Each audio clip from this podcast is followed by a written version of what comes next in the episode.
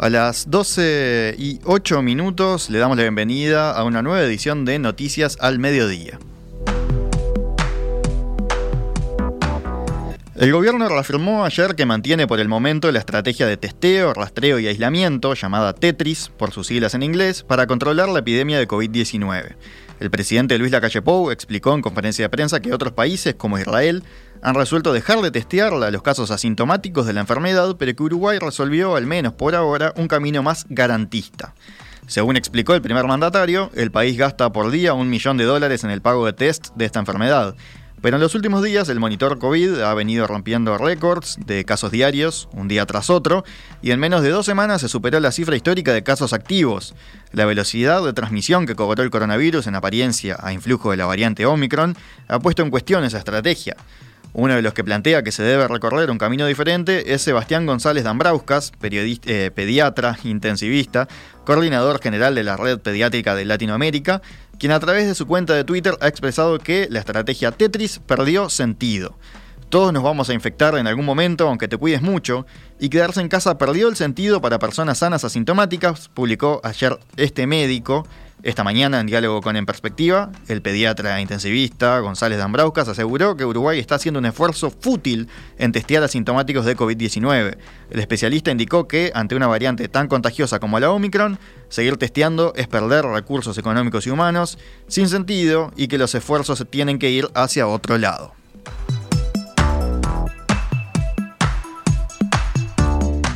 Gastar millones en poblaciones sanas que se contagian pero son jóvenes y vacunados perdió el sentido, reforzó. Uno no puede tener la ilusión de que esto se va a acabar y que algún día se va a llegar a cero, pero eso no va a pasar, dijo el pediatra, y aseguró que la población se acostumbrará a convivir con el virus, como lo ha hecho con otras patologías como la gripe o la influenza, e ironizó en que no va a llegar el día en que se televise el fin de la pandemia. Perdiendo este, recursos humanos, este, en, una etapa además de la pandemia donde la enfermedad es mucho más conocida por nosotros, pero también los protocolos se pueden volver un problema. Y yo creo que eh, el tema del testeo masivo se ha convertido en un problema. O sea, yo creo que no hay que minimizar el impacto que puede tener toda una población testándose masivamente, gastando a los millones de dólares. Ya lo dijo el presidente, yo creo que en alguno, en algún estimado se quedó hasta corto.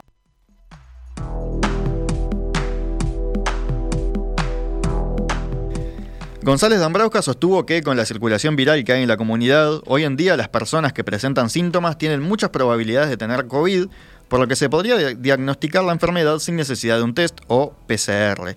Indicó que en el mundo se ha dado el absurdo de que muchos hospitales se desbordan por personas que van a reclamar su test. El coordinador general de la Red Pediátrica de Latinoamérica expresó que la pandemia ha demostrado que los más afectados son las personas de bajos recursos, aquellos que no pueden acceder a un test o prestación social que cubra los días de aislamiento, por lo que las personas que se testean son las mismas de siempre y no quienes están más expuestos o vulnerables, e insistió entonces en que la vacuna es la clave. Hay una variante que no se habla, que es la variante humana nosotros, los seres humanos, nuestro sistema inmunitario está en contacto con el virus, con, no, con este, con todos los virus y vamos generando nuestra inmunidad. Ni que hablar que con este virus que tenemos, eh, el, impresionante logro que no hay que pasar por alto de haber tenido vacunas efectivas para, para lo que se hace la vacuna, que es para disminuir muerte y para disminuir hospitalizaciones, las tuvimos en el primer año de pandemia y en Uruguay la mayoría de la población las tiene. Bueno, ese avance no estaba en la gripe del 1918 ese avance impresionante que tiene la ciencia, que dio la ciencia, que este, que, lo tenemos, bueno, eh, se usan para justamente para salir. La inmunidad es la salida de la pandemia. Desde su rol como pediatra, González Dambrauska fue consultado por la vacunación en niños y expresó lo siguiente. Es una herramienta muy importante la vacuna para niños, es una vacuna que ahora está disponible para las familias que quieran tenerla, Obviamente están las recomendaciones de que si está cursando la enfermedad el niño este, no se vacuna en ese momento, que es de pasar un par de meses. Este, yo creo que los lo que sí tiene que haber, y creo que el gobierno en ese sentido priorizó, es primero los niños con enfermedades este, que lo ponen eh, que lo ponen al niño en mayor riesgo de enfermedad grave. Y esos son, por ejemplo, un niño obeso, un niño con una enfermedad inmunodepresora, un niño con una enfermedad respiratoria grave, que sabemos los pediatras cuáles son. Bueno, eso creo que este, hay que salir a buscarlos y vacunarlos. Con respecto al niño sano, que es la mayoría de los niños. Y bueno, eso creo que es en la charla con los pediatras y junto con las familias.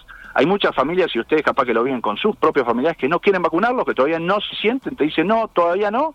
A mí me parece que es una estrategia, no está mal. O sea, bueno, esperemos. Recordemos que, a pesar del veloz aumento de casos de COVID-19, el gobierno resolvió no aplicar nuevas restricciones, afirmó que estamos en una nueva etapa de la pandemia que implica ir hacia un control funcional y para la cual es preciso cambiar la cabeza, considerando que la actual situación sanitaria no debe evaluarse por la cantidad de casos, sino por el estado del sistema sanitario. El gobierno exhortó además a vacunarse con tercera dosis para combatir la variante Omicron. En una conferencia de prensa que dio junto al ministro de Salud, Daniel Salinas, y al subsecretario de la cartera, José Luis Satjian, a la salida de una extensa reunión que mantuvieron en la torre ejecutiva, el presidente Luis Lacalle Pou dijo que no tomar medidas es una medida. Al exponer sus argumentos, Lacalle Pou deslizó una crítica a la oposición cuando afirmó así. Se ha sugerido toma de medidas, no sabemos cuáles. Nos podemos imaginar porque algunos que son los creadores de la cuarentena obligatoria, quizá vayan por ese camino de restringir. Nosotros claramente decimos que a veces el no tomar medidas directamente es una medida. Y nosotros con las prevenciones no farmacológicas, además de las vacunas, si se cumplen las recomendaciones del Ministerio de Salud Pública, estamos con cierta tranquilidad dentro de la existencia y la convivencia en una pandemia como está todo el mundo y está nuestro país.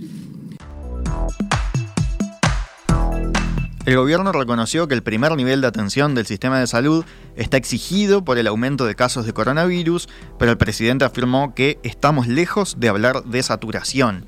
El primer mandatario señaló, si la presión fuera sobre los CTI, estaríamos con una real preocupación, pero incluso, acotó, de los internados no todos ingresaron por COVID, algunos ingresan por otra dolencia, se hacen test y dan positivo, señaló.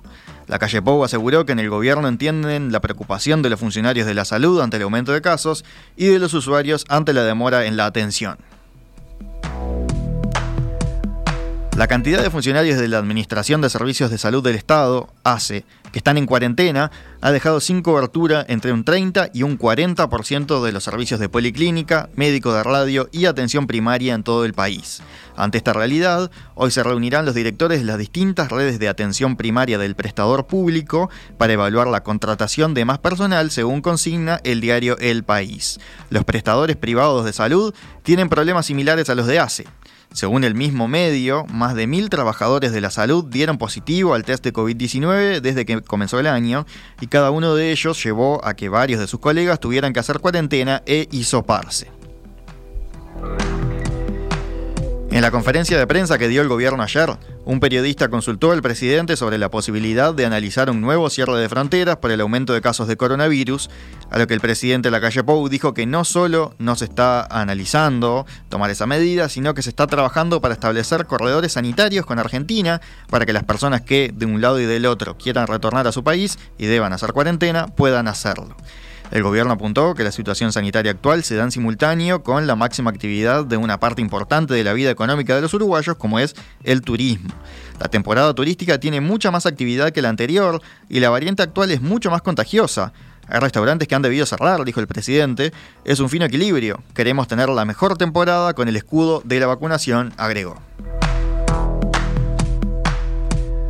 Por otro lado, consultado sobre la posibilidad de que se brinde una cuarta dosis de la vacuna anticovid, el presidente aclaró que no quiere pecar de excesivamente optimista, pero en base a informaciones internacionales, afirmó ojalá no sea necesaria. No obstante, la calle Pou añadió que en caso de ser necesario, el país cuenta con las dosis suficientes.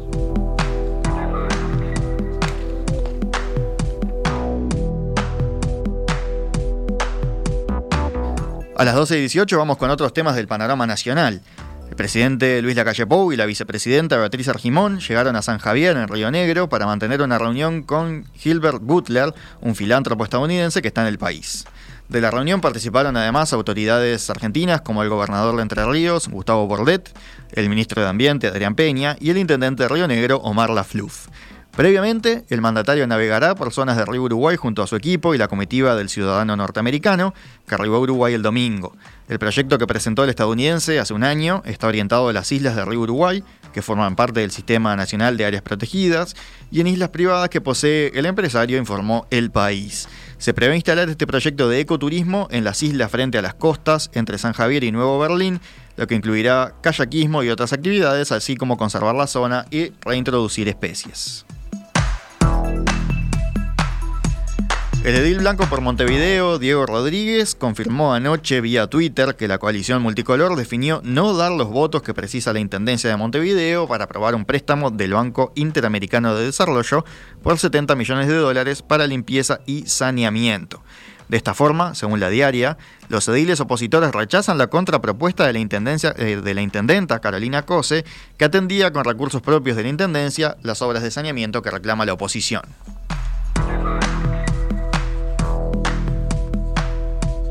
Los ediles blancos de Canelones ya definieron llamar a sala al intendente Yamandu Orsi del Frente Amplio por el aumento del 100% de la tasa de gestión de residuos que se aplica desde este mes. Para que se apruebe el llamado, es necesario el voto del edil colorado de la Junta Canaria, Jerónimo Costa, que por ahora no está asegurado. Ever Duque, dirigente colorado en Canelones, integrante del Comité Ejecutivo Nacional de ese partido, dijo hablando con la diaria que la postura de Costa todavía no está definida y que se está analizando por estas horas. Si bien a nadie le gustan los aumentos, hay cosas que a veces son necesarias y no se puede ir en contra de la realidad, analizó el dirigente colorado. Los ministerios de Ambiente y de Ganadería anunciaron anoche que alcanzaron un acuerdo voluntario con la Sociedad de Productores Forestales para tomar medidas tras los incendios de las últimas semanas en campos con plantaciones. Un comunicado conjunto señala que los incendios forestales han puesto en riesgo a las poblaciones y a los ecosistemas más cercanos, generándose distintas afectaciones al ambiente y la producción. Entre las cinco medidas del acuerdo voluntario figura que la Sociedad de Productores Forestales solicitará a sus empresas socias tomar acciones adicionales y complementarias a las ya existentes para cosechar o eliminar las plantaciones forestales cercanas a centros poblados, ajustando en aquellos casos que sea necesaria una distancia acordada con la Dirección Nacional de Bomberos. Estas acciones en lo inmediato comenzarán en una primera etapa por las localidades afectadas por los últimos incendios, Algorta y Bellaco en Río Negro y Orgoroso, Piedras Coloradas y Pandule en Paysandú. En una segunda etapa se suman 20 localidades definidas como prioritarias entre las carteras estatales y bomberos en los próximos 10 días, con miras a finalizar esos trabajos antes del 30 de noviembre.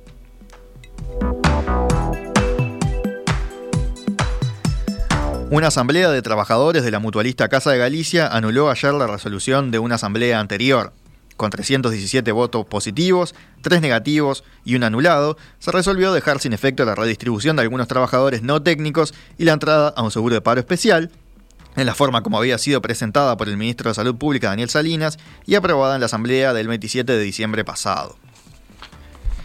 Un comunicado sindical tras la asamblea de ayer explicó motivos de la anulación aprobada. Entendimos que además de las irregularidades comprobadas por el estatuto, se había votado en base a amenazas y al miedo. Por eso, el plan B, la distribución de los trabajadores, nunca fue una opción a descartar, no bajo estas condiciones, firmando un cheque en blanco, concluye el documento que cita la diaria.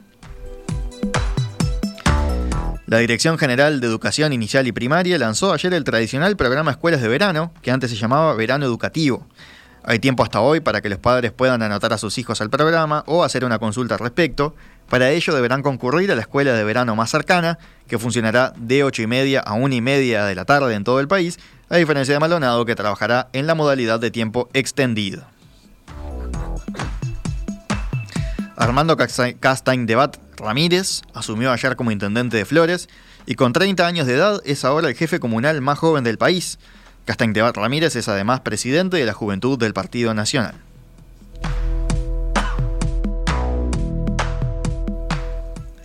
Siendo las 12 y 22 minutos, vamos con noticias de economía y empresa. En 2021 se dio una recuperación en la venta de vehículos 0 kilómetro, luego de una caída histórica en 2020, a causa principalmente de la pandemia. El total de ventas de 2020 había sido de 36.398 unidades, mientras que el año pasado se registraron 51.753, lo que significa un crecimiento de 42%. El gerente de la Asociación de Comercio Automotor, ACAU, Ignacio Paz, dijo al diario El País, no solo volvimos a los niveles prepandemia, sino que además superamos los niveles de los años 2018 y 2019 previos a la crisis sanitaria. Prácticamente llegamos ahora a estar en promedio de la década pasada, por tanto podemos afirmar que se afianzó la recuperación que veníamos viendo mes a mes en 2021.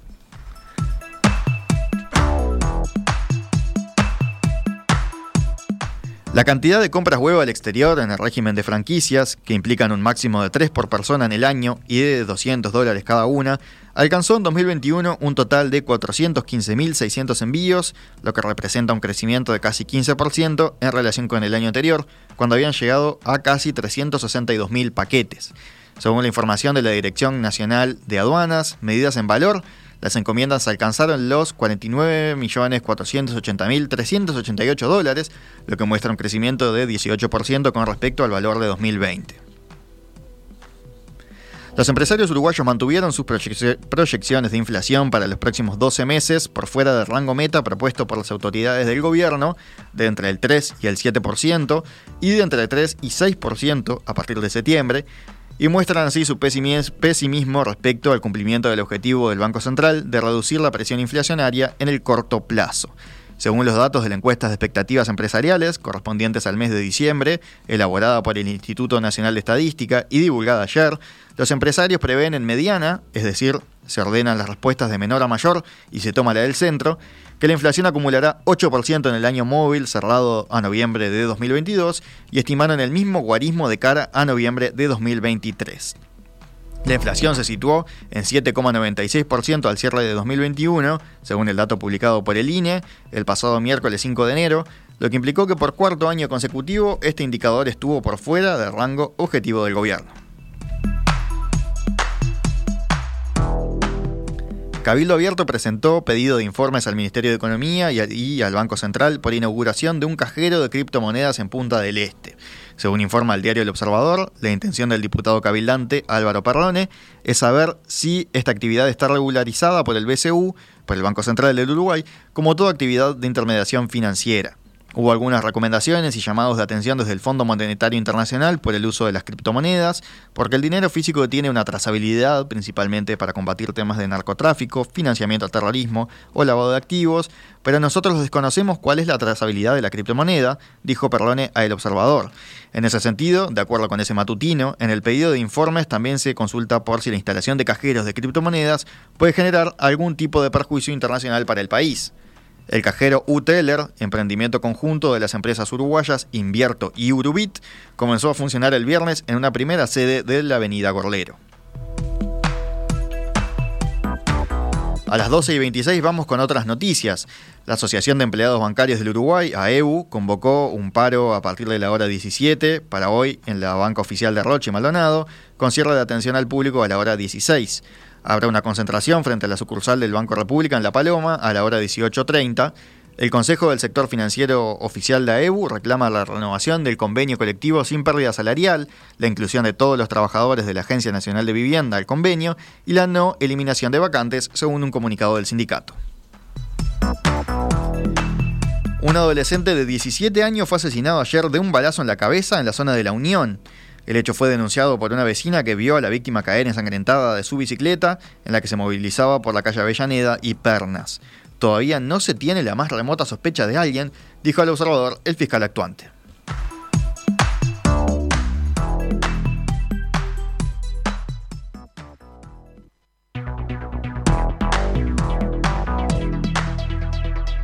Esta es Radio Mundo 1170 AM. ¡Viva la radio!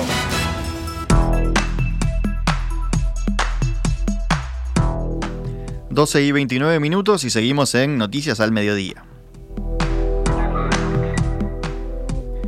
Vamos primero con la cotización del dólar, a esta hora según el Banco República. La compra está a 43 pesos con 50 y la venta a 45 pesos con 70. En el panorama internacional, en Europa, dirigentes de países e instituciones europeas rindieron homenaje al socialdemócrata italiano David Sassoli, presidente del Parlamento Europeo, quien falleció esta madrugada a los 65 años de edad. David Sassoli falleció el 11 de enero a la 1 y cuarto de la madrugada en el CRO, Centro de Referencia de Oncología de Aviano, donde estaba hospitalizado desde fines de diciembre, según anunció en Twitter su portavoz. La fecha y el lugar del funeral serán comunicados en las próximas horas, añadió. En la tarde del lunes, el equipo de eh, había anunciado que Sassoli se encontraba hospitalizado en Italia desde el 26 de diciembre en razón de una disfunción de su sistema inmunológico. La titular de la Comisión Europea, Ursula von der Leyen, dijo en Twitter que se sentía extremadamente entristecida por la muerte de Sassoli. Estoy extremadamente entristecida por la pérdida de un gran europeo, un italiano orgulloso, un periodista atento, un extraordinario presidente del Parlamento Europeo y antes que todo un amigo, señaló von der Leyen.